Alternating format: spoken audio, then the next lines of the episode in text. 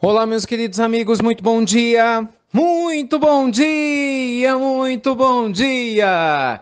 Começando, gente, com o carinho de sempre, renovado mais uma pílula do nosso amado Evangelho é sábado. Eu adoro sábado, vocês sabem disso, né? Pílula especial dos finais de semana, sábado e domingo, feita com muito carinho para vocês. Hoje nós vamos falar de um assunto lindo, gente. Nós vamos falar sobre o seu anjo da guarda, né? Como você pode estreitar os laços com seu anjo protetor. Olha que legal. É uma coisa que muita gente acha que é literalmente do outro mundo e talvez esteja mais perto de você do que você possa imaginar. Meus amigos, todas as vezes que a gente fala em espírito protetor, anjo da guarda, guia espiritual, nós estamos falando de um conjunto né, de uma qualidade, não sei se a expressão é esse conjunto ou qualidade, né, de uma graduação de espíritos que com certeza se encontram no nível de percepção e de maturidade superior ao nosso. Não necessariamente, como nos fala a espiritualidade maior em Livro dos Espíritos, esses seres são perfeitos, né? Até porque perfeito só Deus o é, ou tem a perfeição de Jesus, de um Cristo. Mas são espíritos que estiveram na Terra, ou com certeza passaram por diversas encarnações aqui em outros planos, fizeram a sua evolução e hoje têm plenas condições de poder nos orientar.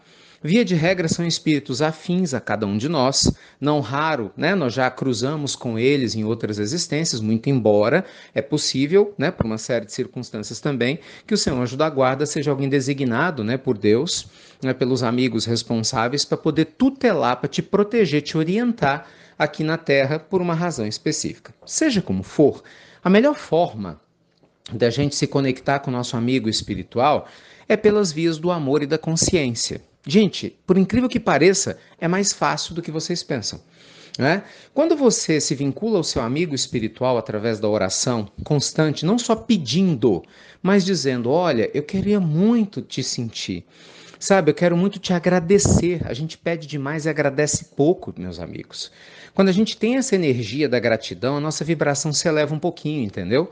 Então isso facilita a conexão dele conosco principalmente quando nós fazemos orações em determinadas horas, momentos, o que favorece um relaxamento da nossa parte físico, favorece o crescimento da nossa vibração e aquele amigo, amiga espiritual que te protege, sabendo que você nesse dia e nessa hora vai estar ali relaxado, predisposto né, a um contato mais próximo, ele naturalmente vai te envolver, muitas vezes te intuir, né? Não que ele precise de um horário específico para fazer isso, né? No dia a dia, nossos amigos espirituais nos acompanham. Então você pode estar recebendo a sua intuição enquanto dirige, enquanto caminha, enquanto viaja, enquanto lê, enquanto toma seu café da manhã, enquanto janta e mesmo na hora que você está querendo brigar com alguém. Entende? Na hora de um desespero, da angústia e na hora da alegria. O tempo todo eles tentam nos acessar, nos sugestionando coisas boas, quando a gente dorme, conversam conosco. Tanto que muitas vezes, presta atenção, você dorme preocupada, preocupado, já deve ter passado por isso, né? Cansado, cansadas, até com dor física. E a gente acorda com uma sensação de leveza profunda. Parece que a gente é um, um, novo homem, né? uma nova mulher. E não raro foi por quê? Porque seu amigo espiritual intercedeu em seu favor, ajudou você a reajustar alguns traços né? que estavam fora de é, ajustamento, de alinhamento no seu perispírito, nos seus chakras, ajudou você a se harmonizar na sua consciência, te deu conselhos. E às vezes a gente volta, acorda com aquela confiança, não, vai dar certo aquele problema, e não mudou nada né, do lado de fora. Só que você teve contato com eles e a gente nem se lembra disso. Então tenha certeza, todos nós temos amigos espirituais que protegem e velam por nós. Mesmo os criminosos, as pessoas mais incautas, mais imprudentes têm os amigos. O problema é que eles não escutam esses amigos, né?